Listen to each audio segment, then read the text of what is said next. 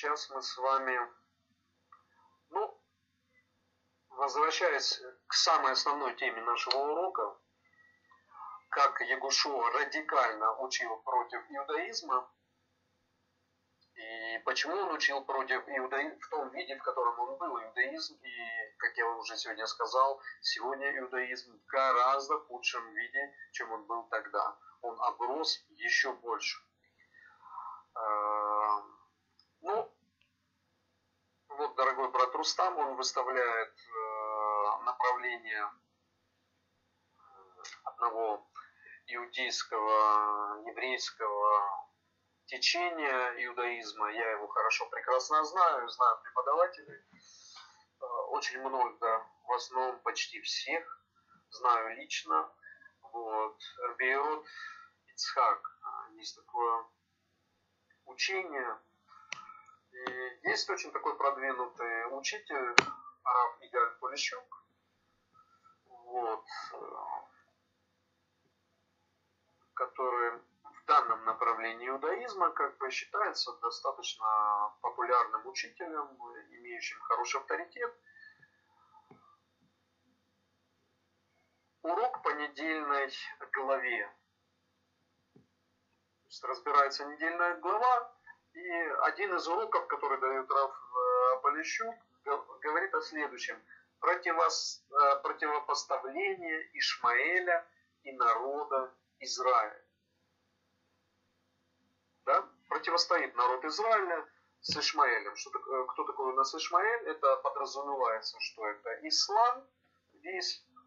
Вот. И э, учитель учит о том, что э,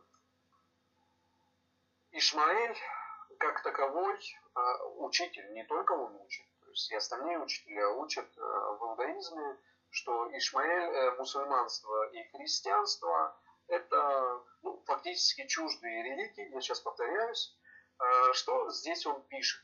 Авраам просил у Всевышнего за Ишмаэля, чтобы он тоже был богобоязненным. Ишмаэль еще в доме Авраама оспаривал наследие Авраама. Ислам возник всего 1400 лет назад, и сразу заявил о том, что именно они истинные потомки Авраама. А, Ишмаэль не нужен всем, а, Ишмаэль нужен всем только тогда, когда у него появляется нефть. Имеет ли обрезание Ишмаэля большую важность, чем обрезание Ицхака? А, Брит Мила – это начало и исправление ребенка, противостояние нашего народа и Ишмаэля. То есть вот такие вот э, вопросы, э, вопросами, вот такими вопросами задается э, Раф Полищук. Теперь, что совершенно неверно из вот этих вопросов, как он ставит, каким ребром он их ставит. То есть кто чего там оспаривал.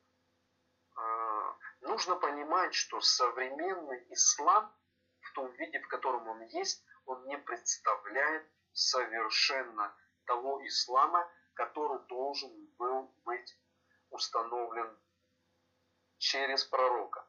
И само слово «ислам» означает быть покорным Творцу, быть покорным всесильному, э, как и переводится имя Аллах или Элохим на иврите, Аллах а, на арабском языке.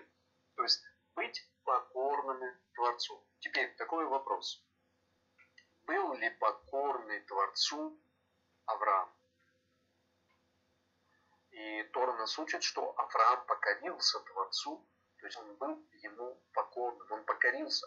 Он исполнял все то, что Творец ему говорил. Полностью покорность у него была. Творец ему говорит, пойди возьми сына Ицхака и принеси его. И эта история рассматривается в Коране и рассматривается именно правильным образом и обозначается, что Ицхак был покорным Аврааму и пошел приносить своего сына. То есть его покорность была стопроцентная. Творец говорит, я делаю. Творец сказал, это для меня стопроцентная истина. Так поступал Авраам.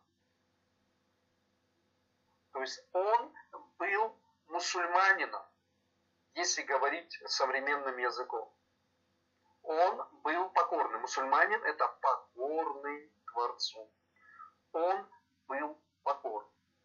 Теперь, что говорит Рав Полищук? Я не буду, я в принципе хотел разобрать весь его урок, я не буду его разбирать, не хочу его разбирать, ну просто не хочу. Хотел я вам все подробно, по пунктикам, по, по винтикам разложить, рассказать. Не буду я этого делать. Это требует очень много времени, во-первых. Это может сложно усваиваться. Я кратко скажу. Кто хочет посмотреть, ну, а, Рустам посмотрел этот ролик, все другие тоже могут посмотреть, в этом нет никаких проблем. То есть я просто говорю э, сверху, чему учит э, данный раф и чего совершенно не соответствует э, с тем, э, что должно быть на самом деле, но с учением ислама, да, он ему противостоит исламу. И там есть чему противостоять. Там есть чему противостоять, потому что в исламе разработалось множество неверных доктрин. Но когда одна неверная доктрина или религия сражается с другой неверной религией, что в этом получается? Полемик. Или от греческого полемус, что означает война. Полемус, война. То есть начинается война, самая настоящая война. Потому что одна неверная религия начинает сражаться с доктринами второй неверной религии, которая обросла тоже неверными доктринами, не исполняют волю Творца, не изучают э, Тору, которая названа светом, не изучают Евангелие, которое названо светом, то есть оно находится во тьме. И показывать, что вот этот ислам возник всего 1400 лет, нет. Покорность Творцу возникла не 1400 лет. 1400 лет назад пришел пророк Мухаммед, который начал рассказывать в среде, в которой он находился. Он рассказывал это иудеям, он рассказывал это христианам, которые там жили, он рассказывал это тем арабам, которые там жили, что Творец хочет исправить этот мир, и что иудаизм в том виде, в котором он есть, он служит Творцу неверно. И христианство в том виде, в котором оно уже существует, вот шесть веков, оно неверно. А вот эти язычники, так они вообще предатели всего и вся. И вот они, они рядом. И они есть э, ничтожество для Творца. Просто ничтожество. Потому что они чуждаются всего высшего мира и высшего разума и не хотят э, подчиниться Творцу как таковому. Они подчиняются всяким идолам, всякому мракобесию, всякой э, пошлине э, и всякому разврату и всяким убийствам э, чуждым и всему мерзкому, и чего только не происходило тогда в Саудовской Аравии, когда учил э, пророк Мухаммад. То есть он рассказывает, насколько эти люди чужды Творцу, насколько они мерзки перед Ним, и что они совершенно не хотят подчиниться э, Создателю миров. В то время, когда рассказывал иудаизму, насколько он ушел от Творца, и христианство насколько ушло. Вот. И что нам рассказывает Рав? Что ислам возник всего 1400 лет назад и сразу заявил, что именно они истинные потомки Авраама. Да? Последователи, покорные Творцу, они являются потомками Авраама, потому что они покорны Творцу. Именно поэтому они его наследники. Правильном понимании слова ислам, покорность Богу, то покорные Богу, которые исполняют Его волю, Не волю мудрецов, которые нагороздили, наделали, напридумывали, или не волю там каких-то отцов церкви, которые полностью отмели закон на тот момент, какое христиан номинальное. Точно такое же номинальное христианство, которое сегодня есть. Триединый Бог, а, закон не нужен и все остальное, вот это видел своими глазами пророк Мухаммед, а Творец через него говорил, причем Мухаммед ничего совершенно не записывал, а, записывал а, другой человек, а, и Мухаммед совершенно не был безграмотным человеком, то есть он не мог писать. Вот. И все, что проговаривалось, это проговаривалось Творцом, чтобы Творцом через ангела Габриэля или Творцом непосредственно, то есть э, Коране слышно, что говорит сам Творец, и мы знаем, что когда к Аврааму пришли три ангела, там тоже говорил сам Творец, несмотря на то, что пришли три ангела. Да? То же самое и здесь э, говорит Творец, и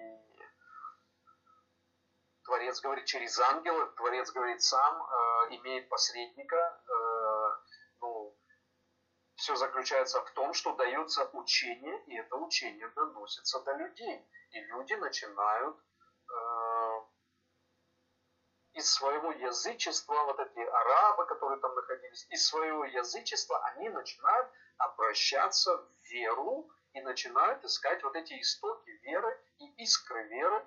Они начинают разбираться. Они начинают понимать, что они должны жизнь от вот этого злого начала обернуть в начало покорности Творцу в изучении Его воли, в познании прямого пути.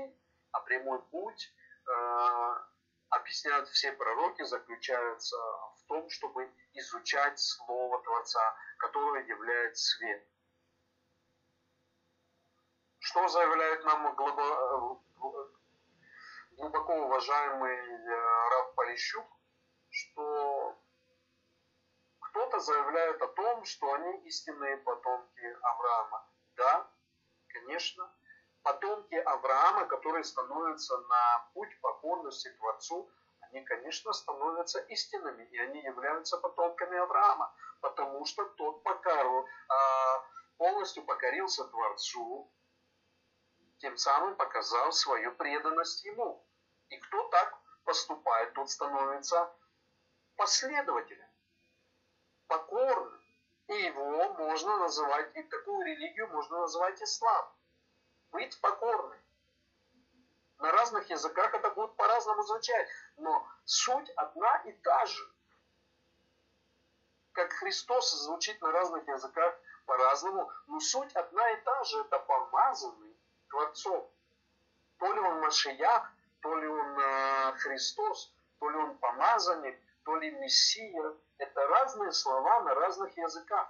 Но суть от этого не меняется совершенно. Поэтому быть мусульманином – это быть покорным Творцу.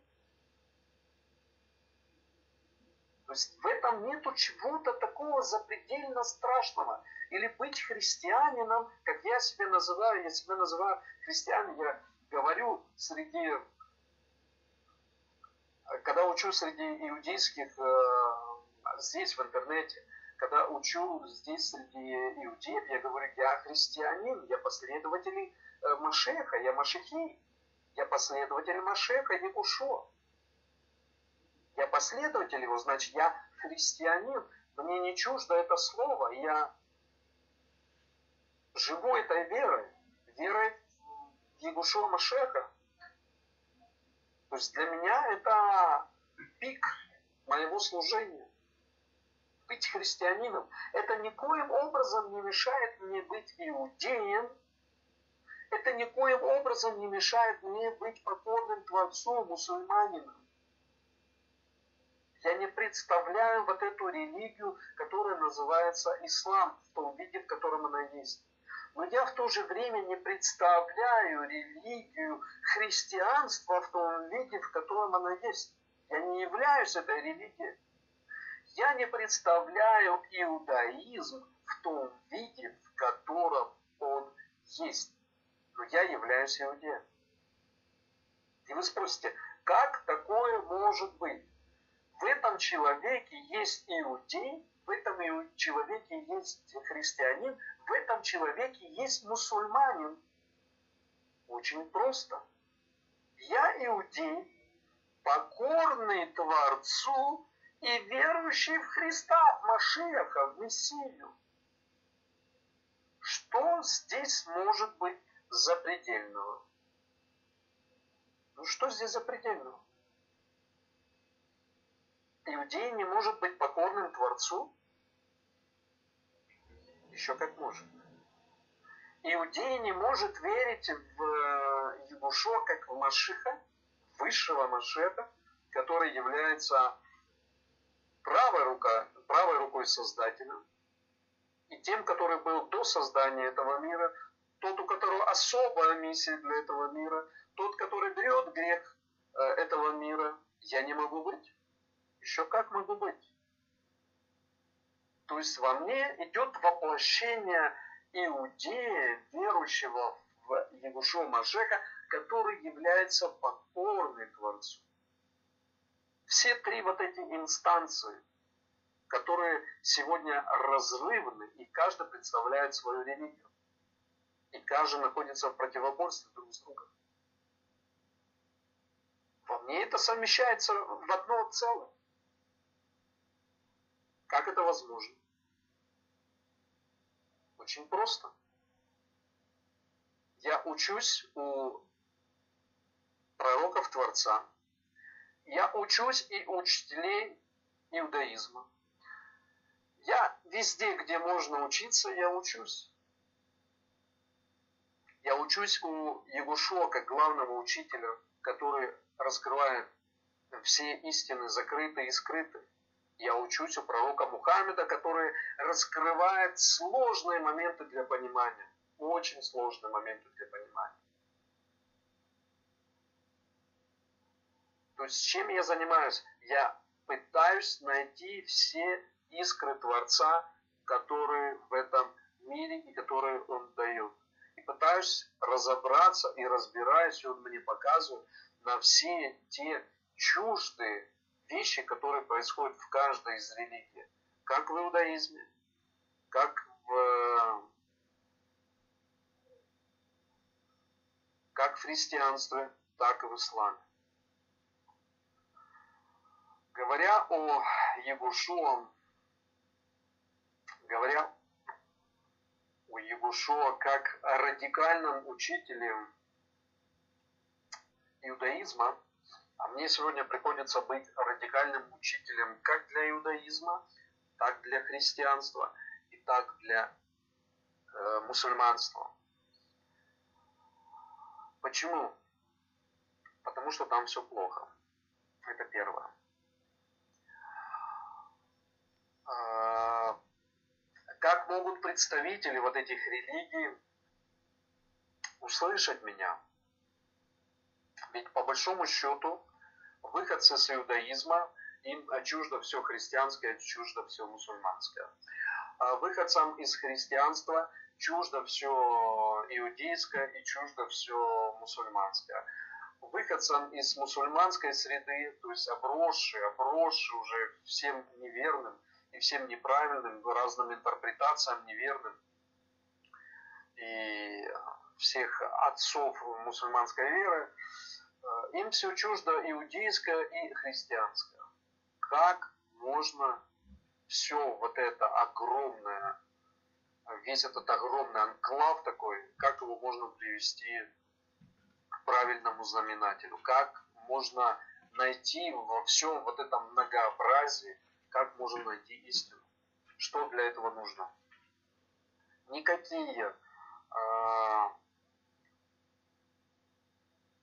либеральные, там, а левые такие, есть правые, есть левые, никакие либеральные учения не помогут. Они просто не понимают. Пророки не были э, либералами. Пророки приходили и давили на рану и говорили, вот эта рана, она является заразой, она занозой является, она делает боль всему народу, всему обществу Творца. То есть они давили на рану, они показывали, вот здесь проблема, вот, вот это плохо, а вот здесь э, все неверно. И вы по большому счету учите против, э, против народа и против воли Творца. Учит ли сегодня иудаизм против воли Творца? Конечно, учит. Еще как учит. Потому что без Егушо, без исправления а, себя, своего сердца, своего отношения к народам мира, э, в частности к, к пророкам Творца, никакого исправления нет и не будет. все это обман. Нет и не будет, и все это обман. То же самое касается христианства. Без того, что уйдут от вот этого ложного учения, которое основано на «я верю в Иисуса, и теперь я спасен, потому что я в Него верю, и потому что это такая большая любовь от Творца пришла, и Творец он только, только любовь, и нет от Него ни наказания». Это ложная вера, неправильная вера, неправильная трактовка вообще всего а, Писания и извращение света как такового. Творец является как любовью, Творец также является и наказанием. И одно, и другое исходит от Творца. Творец как дает избавление восьми душам, так и наводит потоп на тех, которые не хотят его слышать. А потоп, между прочим, пришел на все человечество. Из всего человечества Творец оставил только восемь душ. Тем самым показал, что несмотря на свою любовь к человечеству, но те, которые его не слышат, и те, которые его нарушают, и те, которые его света разрушают, они будут уничтожены. То же самое проговорил Егушуа. Седьмая глава, где Егушуа говорит, что, что вы мне говорите, господин, господин, а при этом творите беззаконие. И я пришел не нарушить, я пришел исполнить. Как вы можете нарушать э, ученики Егушева? Почему вы не исполняете? Где же у вас пример? Как вы собираете? Для чего? Во что вы собираете? В какую ложь вы собираете? И с исламом такая же ситуация. Когда сказано, что нужно идти за светом, и э, Тара является свет, и нужно идти за Евангелием, и в Евангелии есть свет, не изучается ни Тара, не изучается ни Евангелие должным образом. Все, поставили пророка, последний пророк, все, на этом пророке мы сделали религию. Этому учил Творец сделать на пророке религию? Можно ли на пророках делать религию? Сколько пророков было? Если бы на каждом пророке была э, своя какая-то религия, то получилось бы совершенно что не пророк, то религия, что не пророк, то религия. Это в то время, когда пророк говорит, э, что все пророки были истинные, то вот этого откровения, которое вы получаете сейчас, истинные пророки, если пророки истинные, значит нужно слышать этот свет. Нужно получать эти искры Творца, нужно наполняться ими. Иначе интерпретации будут ложные, иначе возникнут новые э, ложные догматы. И этими ложными догматами переполнено просто а, условно говоря, мусульманская вера. Переполнена, она просто переполнена ложными догматами. Их множество. Все почему? Потому что не изучается свет должным образом. Потому что свернули с прямого пути.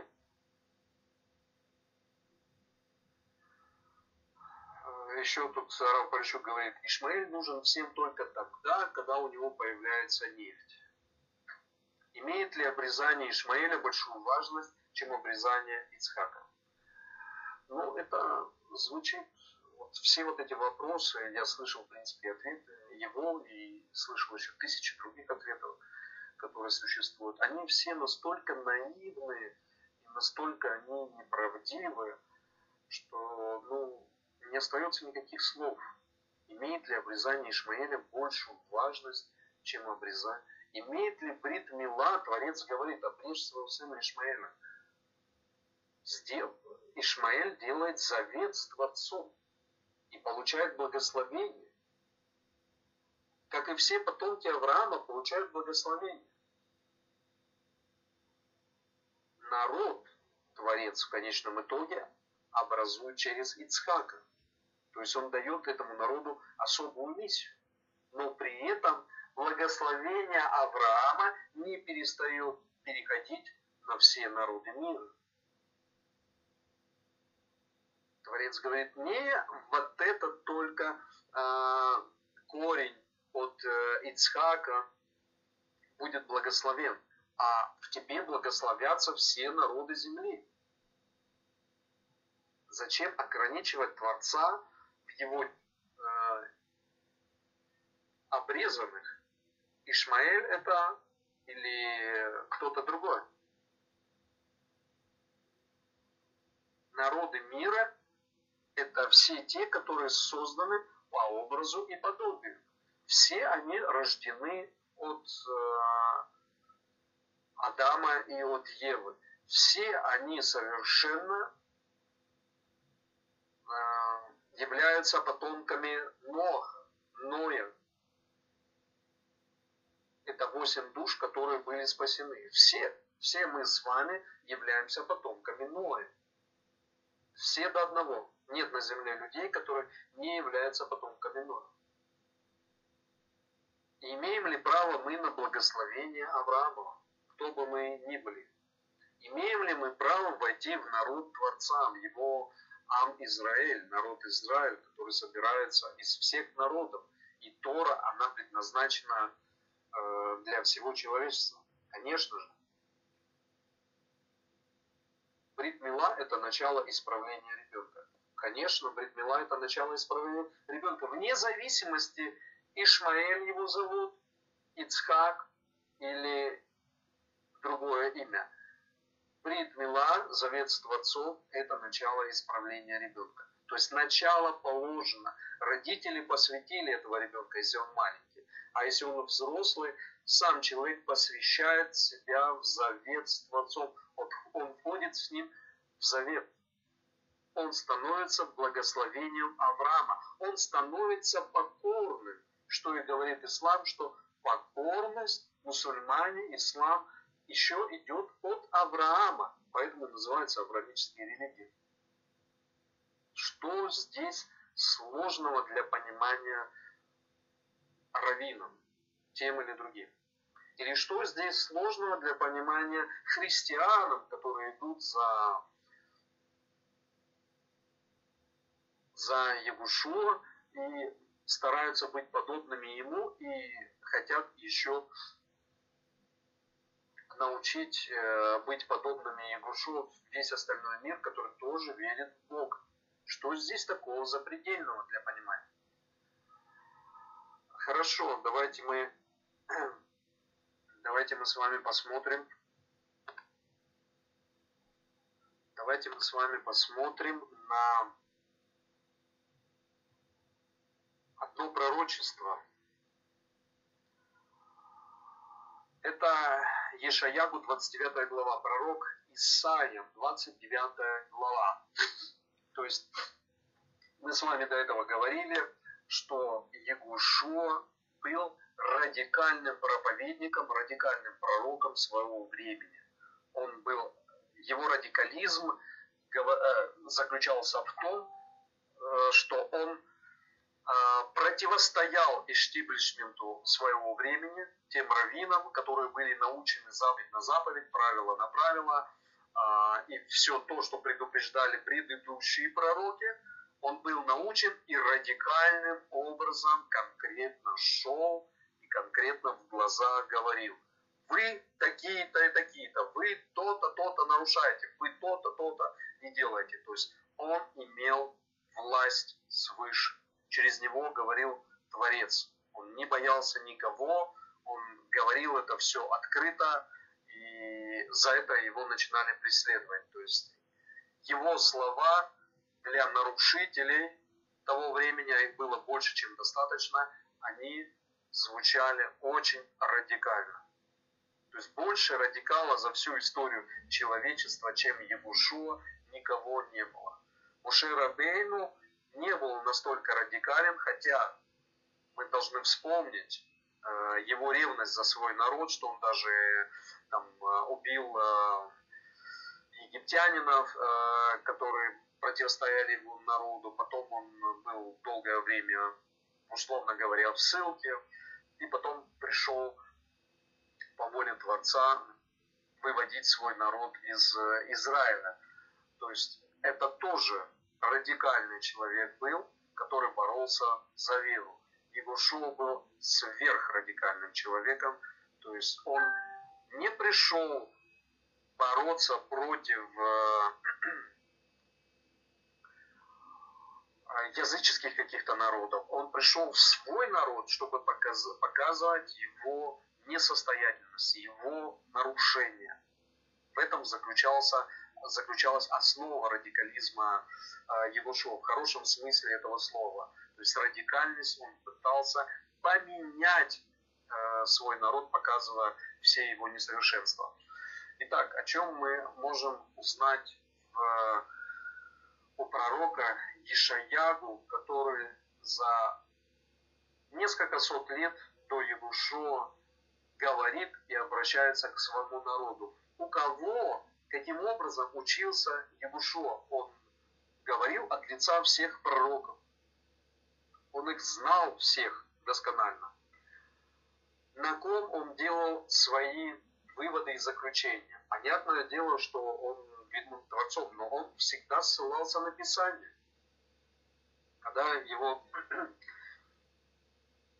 когда ему дьявол делал искушение, когда Сатан делал ему искушение, он ссылался на закон и говорил, посмотри, что написано в законе,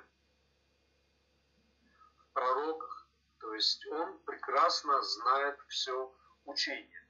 И о чем нам говорит э, учение, о чем нам говорит Творец через Еш. Ну, давайте всю главу пройдем, чтобы полностью ее понять. 29 глава Исаия. О Ариэль, о Ариэль, Иерушалаем, город, в котором пребывал Давид. Прибавляйте год к году, пусть праздники чередуются. И я притесню Ариэль, и будет скорбь и стенание, и будет он у меня, как Ариэль, жертвенник. И я расположу станом вокруг тебя и воздвигну против тебя нас поставлю против тебя осад, осадные башни, и будешь унижен, и земли говорить будешь, и снизу из прака выйдет речь твоя, и как голос а, чревовещателя из земли будет голос твой, из прака чирикать будет речь твоя. Что говорит Творец? Творец говорит, что он будет наказывать свой народ. И что народ, на народ вокруг, вокруг на него придут полчища недоброжелателей и будут э, карать народ. За что? За что карать свой же народ? Почему Творец, который мы знаем, как в это все время возносится, э, Бог есть любовь, Бог есть любовь. Все, Бог есть только любовь, никакое наказание. Все, Ветхий Завет, отмели полностью Писание, ничего не интересно, Бог есть только любовь. Да? Бог сам говорит, я буду наказывать свой народ. Более того, он говорит, как будет наказывать. Из земли говорить будешь, то есть э, над тобой будут э, серьезные испытания. Вот эти народы, которые вокруг, они придут, тебя будут уничтожать. Почему? За что же уничтожает Творец свой же народ, который создал? Просто так же не бывает. Есть же причины и будет, как тонкая пыль, толпа врагов твоих, и как мекина, уносящая толпа могущественных, и свер... свершится это внезапно. От Хашем Цеваота наказан будешь. То есть говорится имя Творца, говорится второе имя его Цеваот, это воинства, то есть своим воинством имя Творца Юдхей Вавхей будет наказывать. Громом и землетрясением, и шумом великим, ураганом и бурем, пламенем огня пожирающего. И будет как сон, как ночное видение, множество всех народов, воюющих против Ариэля, и все, и все ополчившиеся на него, и осадное укрепление против него, и притесняющие его. И будет, как снится голодному сон, что вот есть он, но пробуждается, и пуста душа его, снится жаждущему, что вот пьет он, но пробуждается, и вот томится он, и душа его жаждет. Так будет и со множеством всех народов, воюющих против горы Цион. Задержитесь и дивитесь, притворитесь слепыми и ослепните, опьяневшие, но не от вина шатающейся, но не от шейхара, ибо излил на вас Хашем дух усыпления и сомкнул глаза ваши. А пророков и предводителей ваших, прорицателей, закрыл, ослепил. То есть, что происходит? Что народ усыплен, сомкнул глаза не пророков, никаких прорицателей, те, которые говорят, давайте, поднимайтесь, они их не слышат. Закрыл, ослеплены, то есть пророки закрыты. Я вам в начале урока говорил, что две тысячи лет, и до этого также, не изучались пророки. Пророки начали изучаться, вот не поверите, сегодня. То есть в наше время начали изучаться пророки в Израиле. Они не изучались. Изучался только Талмуд, изучалась только мудрость на мудрость. И в других религиях э, все то же самое. Изучаются книги отцов церкви, догматы, которые устроены, что в христианстве, что в исламе. Такая же песня. То есть святые тексты, то, что является светом, не изучалось. Прозрения нет, ослеплены полностью. То есть Творец говорит, Творец это делает. Ослеплены. Сами пророки были закрыты от них, от народа. Почему так делает Творец? Спросите вы. Потому что он хочет ревности за веру, он хочет покорности, он хочет, чтобы его народ был как Авраам. Говорит Творец, надо идти делать. У нас сегодня Творец говорит, человек не делает. Он читает, он понимает, что он находится в Галуте, он все это понимает. А он, он плевать на это хотел, он все равно там находится. И он не поднимает ничего, у него нет ревности за Творца. Нет, он читает Тору, Тора ему объясняет, из года в год он читает, и из года в год он находится в том же Галуте, и прекрасно живет там, и получает с лихвой, и делает свой бизнес, и э, начинает возрастать в своем богатстве и так далее, и так далее. Но человек не выходит. Он совершенно не реагирует на волю Творца. Совершенно.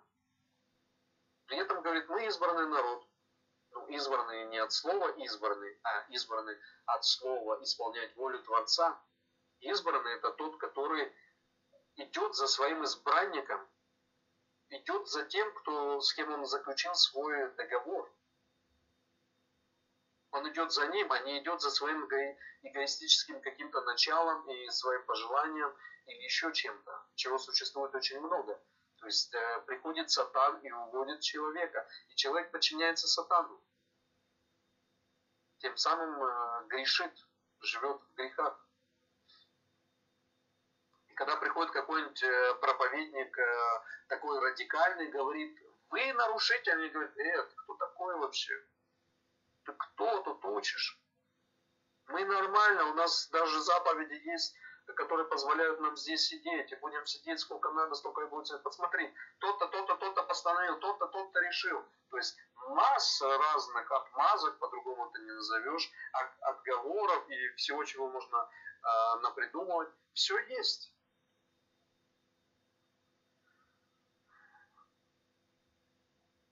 Задержитесь и дивитесь, притворитесь слепыми, и ослепните, опьяненные, но не от вина шатающего, но не от... Так, я думаю, все с вами И стало для вас всякое видение, как слова запечатанного письма, которые дают умеющему читать, сказав, пожалуйста, прочитай это. Но говорят, говорит он, не могу, ибо запечатано оно. Это Евангелие. запечатано дают, говорят, посмотри, что говорят пророки. Они говорят, нету никаких пророков. Вот последний пророк был пророк Малахия.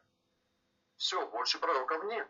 Что ты мне даешь? Это вообще, это чуждо, это не нужно нам, это не наш Бог говорит, это непонятно кто и что.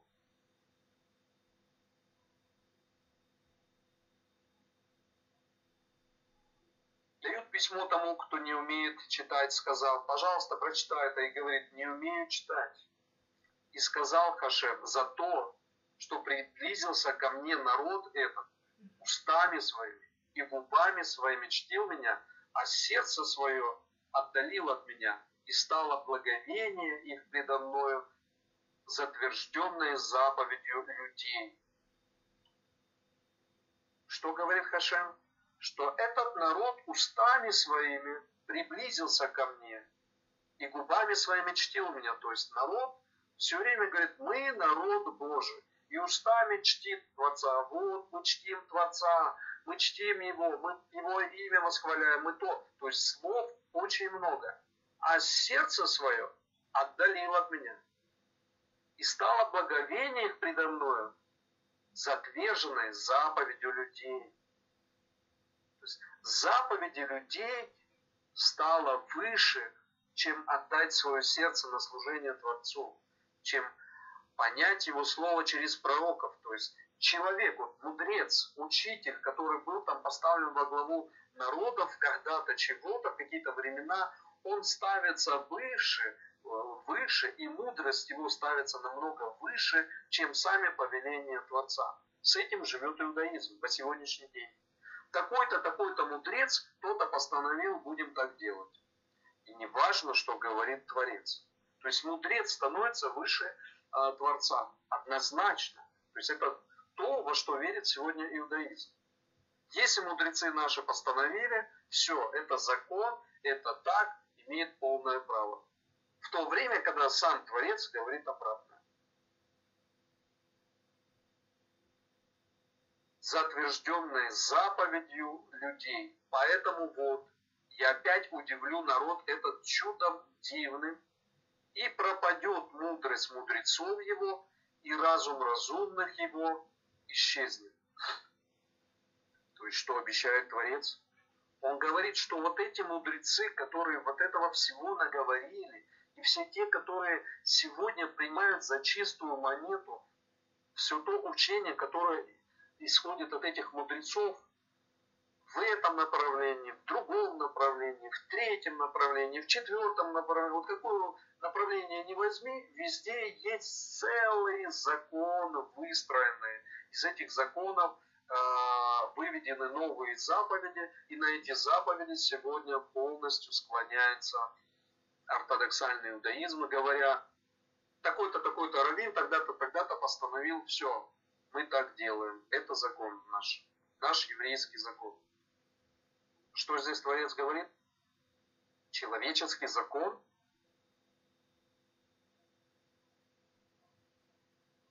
Нет, он говорит, что я удивлю этот народ, и их мудрость пропадет, и разум разумного его исчезнет.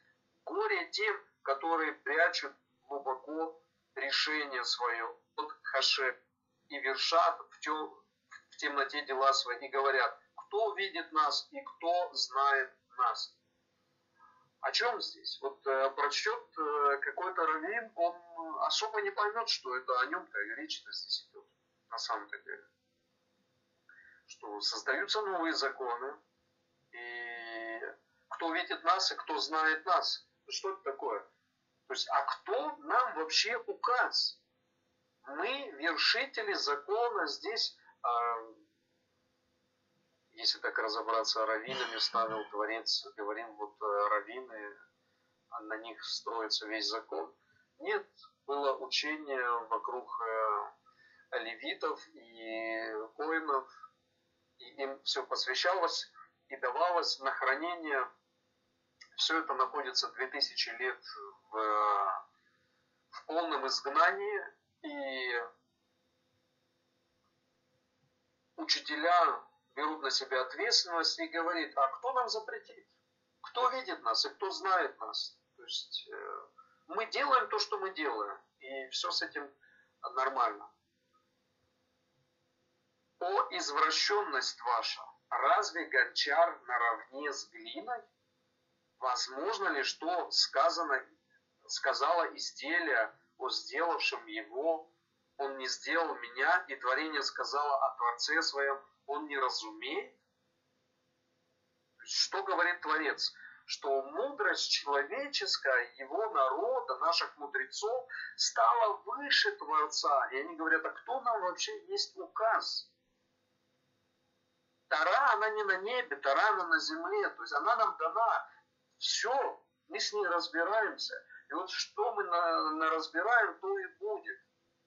Вот таким образом поставлено последние 20 столетий, 20 веков учения. И раньше, в то время, когда Ягушев пришел, это уже было, поэтому э, Сангидрин и первосвященник был уже садукеем, то есть даже не веровавший в воскрешение, несмотря на то, что пророки учат про воскрешение мертвых, и Ягушо напрямую показал, что такое воскрешение своей жизнью собственной, конкретно показал, что воскрешение, да, он воскрес.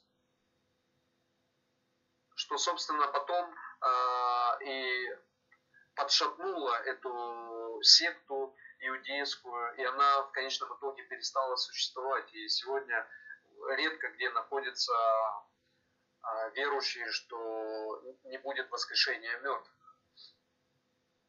Вот. То есть э, мудрец становится наравну с э, гончаром, глина становится на равне с гончаром и начинает сравниваться. То есть гончар дает закон, а, а глина говорит, я тоже закон могу давать. И начинает давать закон. И говорит, вот так вот, как я учу, вот так вот только правильно, и другого ничего не может быть. В то время, когда Творец говорит, что может, еще как может быть. Если ты будешь учиться у непрофессионала, который еще сам толком не знает, как соблюдать, потому что сам еще вчера не соблюдал ничего и не находится э, в среде э, ну, правильного понимания, как, допустим, э, те раввины, которые вышли из э, из ортодоксальной среды а, и сейчас в мессианском иудаизме находятся. Эти раввины знают, что такое заповедь, они понимают, как ее правильно исполнять.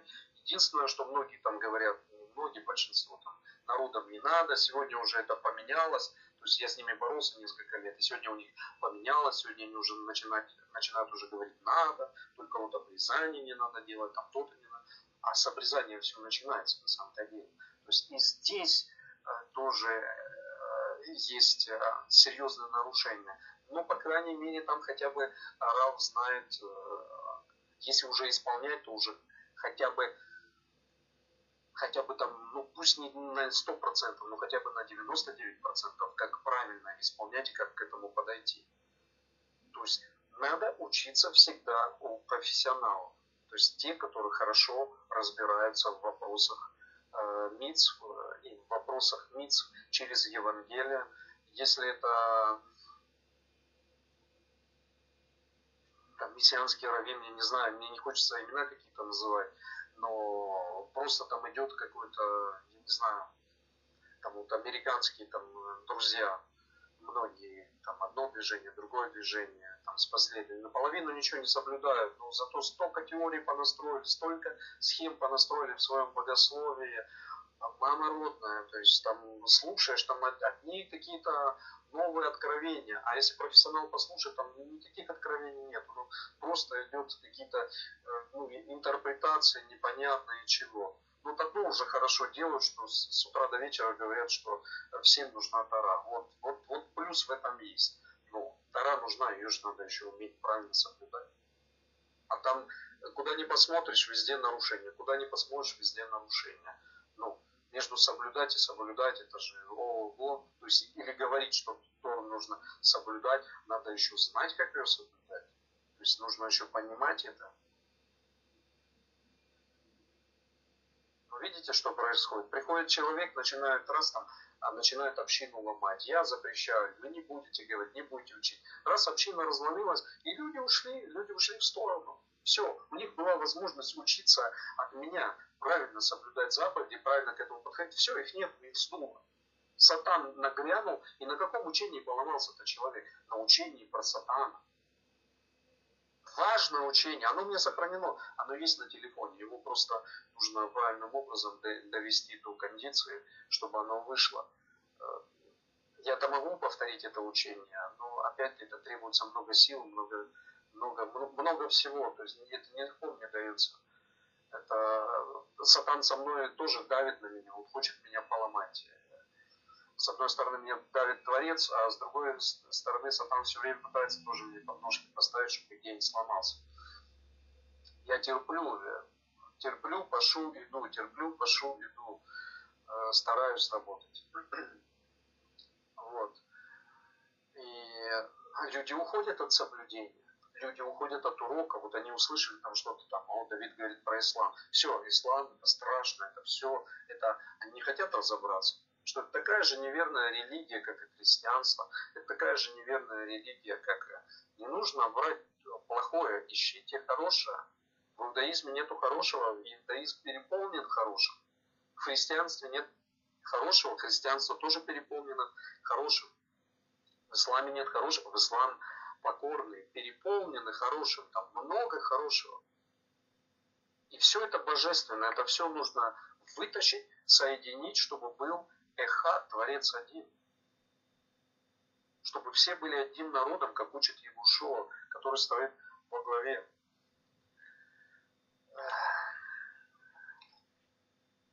Эм, вопрос у Рустама относительно послания к евреям, что в этом послании Э, называется Ягушо первосвященником и так далее.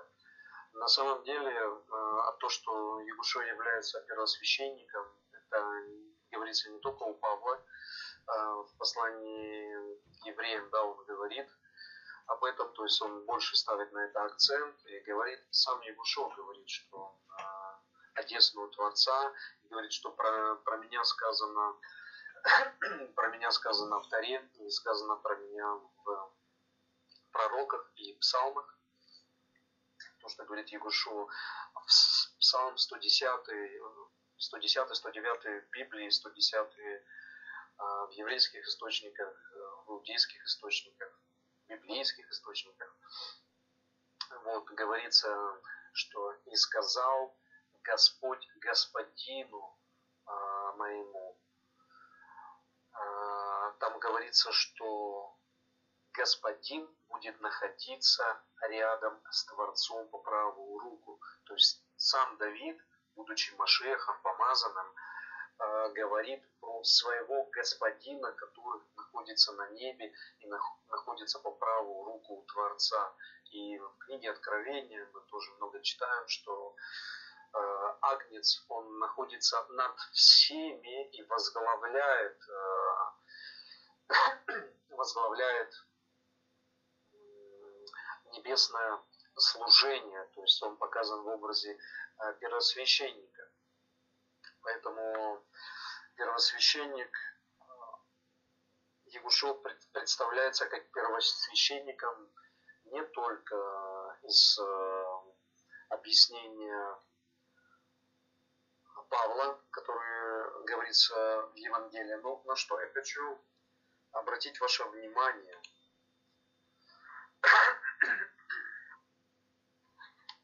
на что я хочу обратить ваше внимание. То есть то, что первосвященник, э, можно понимать э, Егушо как первосвященника и понимать его служение как э, служение Малки Цедека, да, царь праведности. вот, которому пришел э, Авраам и дал ему десятину. Десятина дается, мы из закона знаем, десятина дается кому? Первосвященнику, коину, то есть э, священнику. И я вам хочу другую, я вам хочу другую вещь прочесть. В, мы уже заканчиваем, я вам хочу другую вещь прочесть в Евреях Предлагаю вам Евреи 9 глава с 8 по 12 стих, чтобы мы прочли. Евреи 9 глава 8-12 стих. Дух Святый показывает, что еще не открыл путь во святилище, доколе стоит прежняя скиния. Она есть образ настоящего времени, в которое приносятся дары и жертвы не могущий сделать в совести совершенным приносящего, и которые с яствами и пита, э, питиями и различными омовениями и обрядами до, по плоти, до плоти установлены были только до времени исправления. То есть, что говорит А что говорит э, нам Павел? Дух Святой показывает, что путь э, в святилище еще не открыт. То есть он пишет это э, послание, пишет его евреям, то есть, ну, ну скажем, мне пишет, и всем остальным, которые будут потом, и когда он его пишет? Он пишет его в то время, когда еще стоит храм. Храм стоит.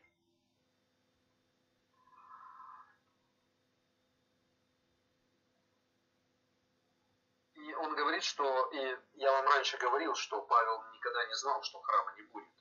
Есть при его жизни храм был может, потом уже при его жизни не было, но уже и Павел ничего не писал. Но все, что он писал, он не знал, что храма не будет. Он говорит, что стоит храм, и скиния в нем еще прежняя, то есть его шоу уже нет, он воскрешен, а, все как полагается, он говорит, ну скиния еще в этом храме та же. И она, а, эта скиния образ настоящего времени. То есть в это время а, когда Павел пишет, э, в храме происходит храмовое служение, и мы с вами знаем, что апостолы ходят в храм постоянно, пребывают в храме постоянно и приносят а, а, те жертвы, которые нужно приносить, те пожертвования, да, которые, в общем, все, что с храмовым служением и жертвенником связано, все ученики Егушо это исполняют.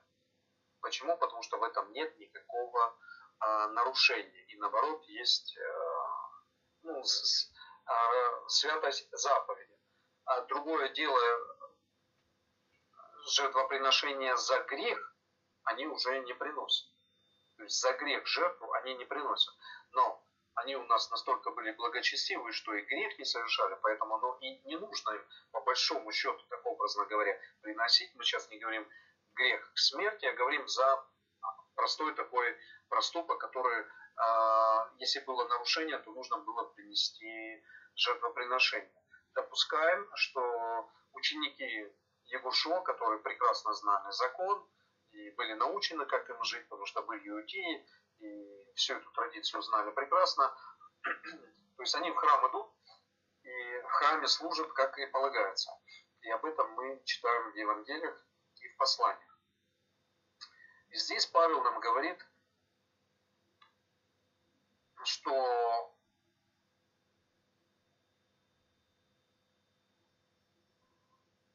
что вот эта скиния, которая есть, она есть образ настоящего времени, в котором приносятся дары и жертвы, и что дальше? Не могущие сделать в совести совершенным приносящего. Вы понимаете, о чем здесь Павел говорит? Нет? Я вам расскажу. Здесь Павел говорит, что одно дело жертвы, которые за грех даются, а другое дело дары, которые Творец сказал. Мирные жертвоприношения, благоухание приятное мне. Приятное мне, говорит Творец. Дары приносите мне. А какие дары? А дары, вот э, праздники приходят, дары жатвы нужно приносить. А дары первенцев нужно приносить. Это дары. Это не жертвы, это дары. Первенец родился человек, нужно принести дары в храм. Животного первенец э, родился, нужно дары принести в храм. Э, выросло какое-то зерно, посев, дары нужно принести в храм. А что говорит Павел? Не могущий сделать в совести совершенным приносящего. Мы же не говорим сейчас за жертву нашего согрешения. Он же говорит здесь о дарах и вообще жертв. И он говорит, что совершенными приносящего они не делают. Что получается? Эти дары не нужны Творцу. Не нужны дары эти. Не нужен что? Жертвенник. Не нужен жертвенник, значит, что не нужно? Те, которые служат на это, около этого жертвенника и вообще Значит, что дальше не нужно? Не нужен сам храм. И дальше, сейчас мы прочтем, для вас будет больше понятно. То есть они были только даны до времени исправления. Теперь он говорит, что пришел Иисус, исправил все, и теперь, по сути, жертвенник не нужен. Вы сегодня посмотрите на христианство, оно против храма, против жертвенника, а, против жертвоприношений мирных, там, всех остальных, они против. Почему они против? Я их не учил этому. Кто из, может, кто-то из вас научил? Уверен, что тоже нет. Откуда они это знают? Их научил э, плохой дух. Но Христос, первосвященник будущих благ, придя с большую и совершеннейшую скинию, не рукотворную, то есть он уже указывает, что рукотворная, она неверная, то есть нет такового устроения, и не с кровью козлов и тельцов, но со своей кровью однажды вошел во святилище и приобрел вечное искупление. То есть, с одной стороны, Павел вроде бы прав. Он говорит, что э,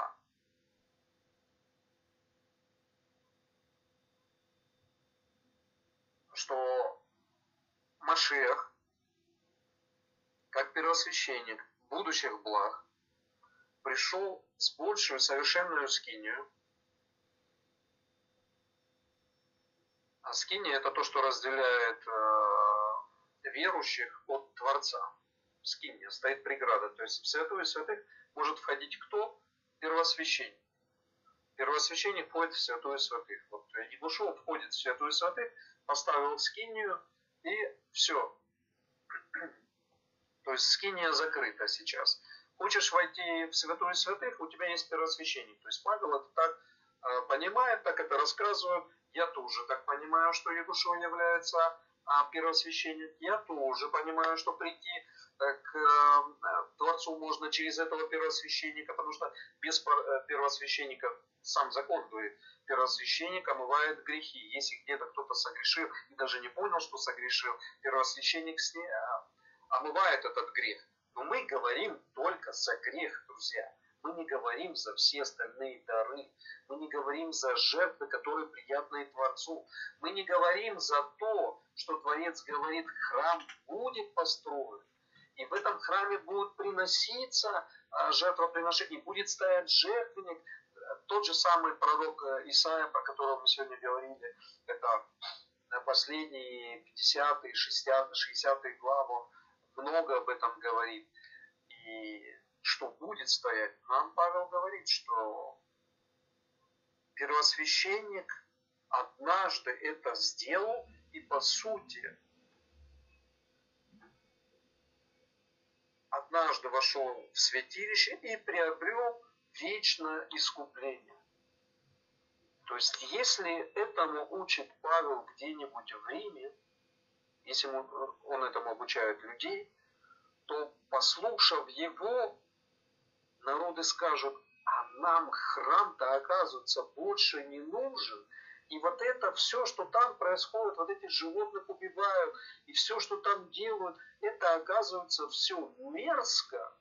И это противно уже Творцу. Скиния поменялась, и теперь не нужны вот эти э, первосвященники, которые там стоят, и жертвоприношения больше никакие не нужны. Пойдемте все это разрушим. В 70-м году пришли римляне, и несмотря на то, что это и была Римская империя, и все остальное, они пришли и разрушили храм.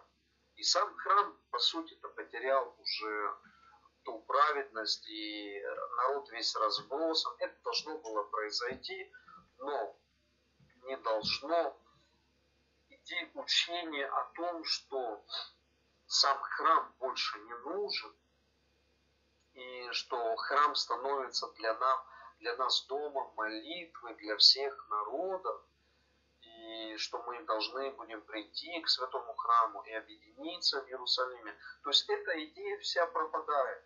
Вот этими такими словами Павел стирает эту идею. И как вы думаете, за вот эти слова кому он обращается? К евреям. Как вы думаете, за такие слова его бы гнали? Я бы его гнал. Потому что он говорит, что храма не будет. Все, храм не нужен. Есть дана одна жертва, и эта жертва закрывает все дары и все э, забирает и убирает. Все, получается, что э, храм как таковой больше не нужен. И если вы посмотрите на церковь, то вы будете знать, что она научена, что храм не нужен, и ему не должно быть. И Егушо пребывает как первосвященник на небесах. Э, веришь в Егушо, значит поднимайся к нему, прилепляйся в нему, рождайся в нем, а, и ты уже здесь на земле просто пребываешь. Это все учение Павла, а сам ходишься на небесах, э, в небесной скинии. Вот. Такое учение не позволяет людям соблюдать заповеди Творца, а заповедь Творца говорит, постройте мне святилище, где пребываю я, соберитесь э, в Эрец Израиль и, и так далее, и так далее. Вот. То есть это те заповеди, которые нам нужно соблюдать. И Наталья просила, а, давайте разбирать заповеди. Вот я вам рассказываю заповеди. Разбираю заповеди. Какие заповеди нужны? Нужна заповедь исход нужна заповедь построить храм. Нужна, а нужны заповеди приносить дары, приносить э, приносить э, те жертвоприношения, которые приятны э, Творцу и которые никак не связаны с жертвенностью Егушуа. И все это нужно нам, которые, ну, многие, которые живут в Галуте, чтобы собраться а в Израиле, то есть в Галуте эти заповеди соблюсти невозможно. И вообще в Галуте невозможно соблюсти закон. И люди, находясь в Галуте, они сдерживают себя от святости, потому что святость в Галуте невозможна вообще. Она просто невозможна. Все заповеди привязаны к Эрец Израиль. Поэтому исход в Эрец Израиль заповедь, а, завладеть всеми а, границами Эрец Израиль заповедь, очистить Эрец Израиль от всякого язычества и идолопоклонства заповедь. Сегодня э, идолопоклонство процветает в Эрец Израиль, э, язычество процветает Эрец Израиль, язычество еврейское процветает Эрец Израиль. То есть израильтяне э, представляют сегодня, израильтяне имеется в виду те, которые называют евреями, сегодня представляют тоже язычество. Это люди, которые не верят в Творца и так далее. И про это тоже мы с вами учили, говорили, что даже война будет в Иудее, когда брат на брата поднимет. Вот такое вот сложное учение, дорогие братья и сестры. Сегодня вы получили от меня. Я думаю, что на сегодня мы с вами закончим. Урок длинный был. Три часа, чуть больше трех часов. Ну, поздно собирались. Вот, я предлагаю помолиться. Я хочу сказать еще большое я хочу сказать большое спасибо э, Рустаму. Он э, э, старается сделать уроки, чтобы они были доступны. Я очень благодарен ему. Пусть Творец его благословит за это. Уроки очень сложные, уроки трудно понимать неподготовленным людям. Они начинают уходить. Еще хуже, когда получается какой-то раздражитель, который э, не хочет э, созидать. Если есть какое-то несогласие э, с учителем или с ведущим, это не говорит о том, что нужно по-хамски как-то поступить и сделать. Несогласие, да, оно оговаривается. Никто нигде ничего не учит и насильно не, не будет. То есть это все оговаривается, но все делается в рамках по-человечески, все делается в рамках закона. То есть мы здесь учим закону. Но когда происходит нарушение закона и происходят самопроизвольные такие вещи, и когда другие люди, мужчины, я имею в виду, которые тоже становятся на путь изучения закона, не говорят, что э, то, что мнение может быть у человека другое, это все понятно с этим. Тут никто не спорит. Мы все люди, у нас могут быть мнения разные, все что угодно но всегда должно быть в рамках человеческих и в рамках закона. Никогда нельзя вот так приходить и варварским образом что-то ломать, что-то разрушать или что-то делать. Нужно делать это все по-человечески. И когда я вижу другие учителя, которые пытаются закон, тоже не поддерживают позицию, а говорят, ну человек имеет на свое мнение. Имеет мнение, безусловно. Но нельзя варварски это э, делать. То есть это должно быть осуждено. Если мы не осуждаем нарушителей закона, значит мы действуем сами противозаконно. Значит мы приветствуем такое э, противозаконие. То есть это чуждо, это не может быть, поэтому все вещи должны стоять на своих именах, местах. Есть уроки мои, они должны быть на месте, никто не имеет права на них наложить вету там, или еще что-то. Оспаривать их можно сколько угодно. Но поступать с тем, что мне открыл Творец, и я это даю не, не просто для нашей маленькой общины, а, собственно, для всего человечества, которое не разбирается в религиозных вопросах и во всем не имеет права никто. И решать там о злословии или еще чем-то нужно быть ну, хорошим специалистом в злословии, чтобы понимать, что есть злословие, а что есть учение против какого-то другого учения, ни в коем случае против человека в частности. Вот. Поэтому сложные моменты мы я прошу вас молиться за все человечество. Я прошу вас молиться за ту общину, которая собирает для единства всех верующих. Я прошу вас молиться за те религии, которые ходят во тьме. И иудаизм ходит во тьме, и христианство ходит во тьме. Много что скрыто от них. И ислам ходит во тьме.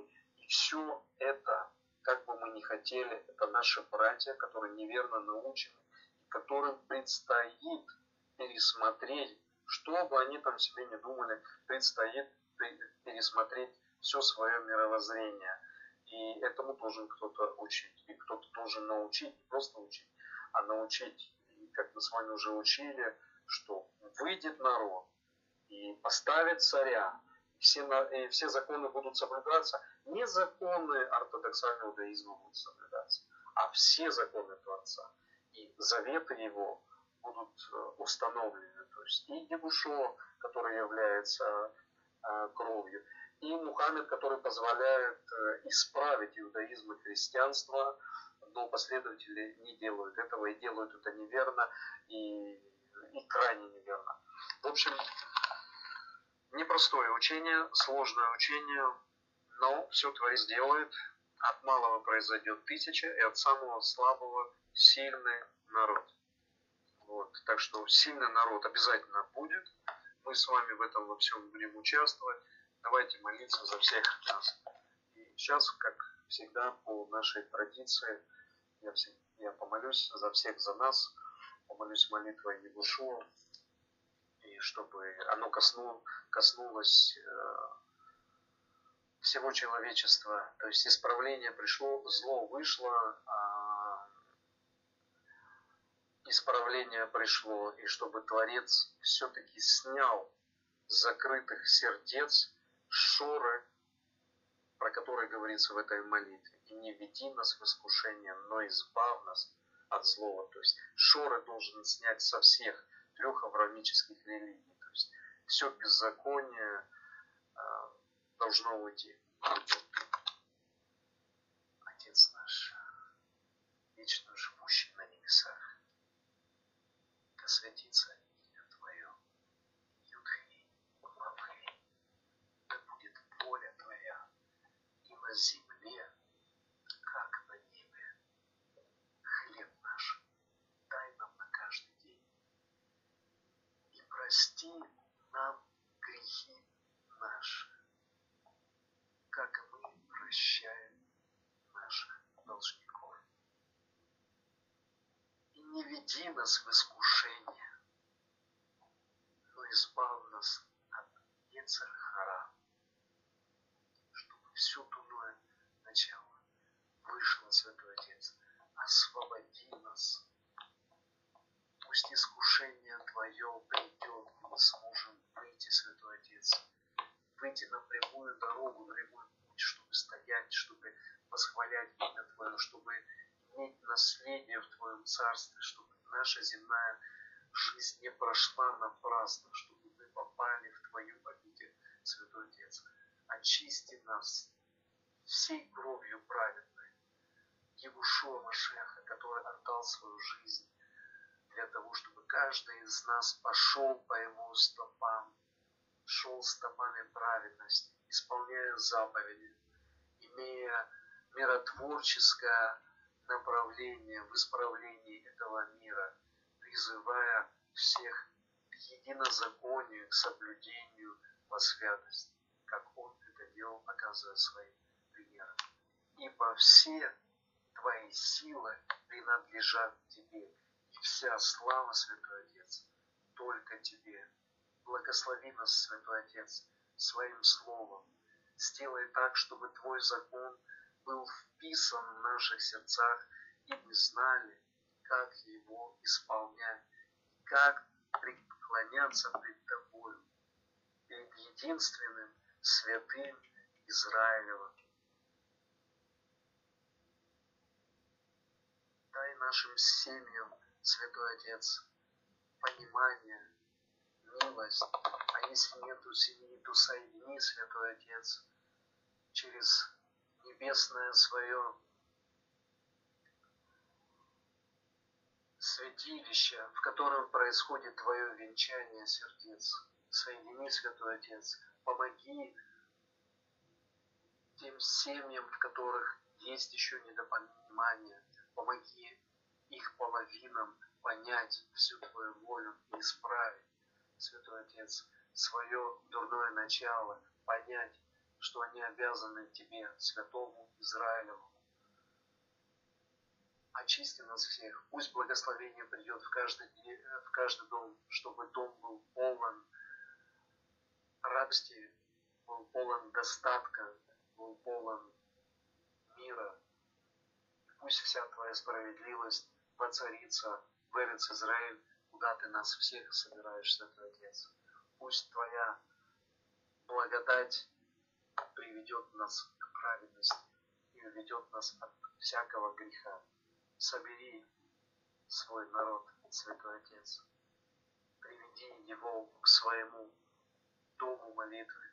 Поставь нас всех перед своим именем, перед которым мы будем благоухать и восхвалять Его по веки вечные, и кровью Егушуа Твоего помазанника, Твоего блаженного, возлюбленного из всех сынов, которых Ты создал, Сына, чтобы нам очиститься и предстать пред Тобой чистым и оказаться там, где Ты есть, Святой Отец. Аллилуйя, пусть будет Твоя воля в нас и пропитает наше сердце.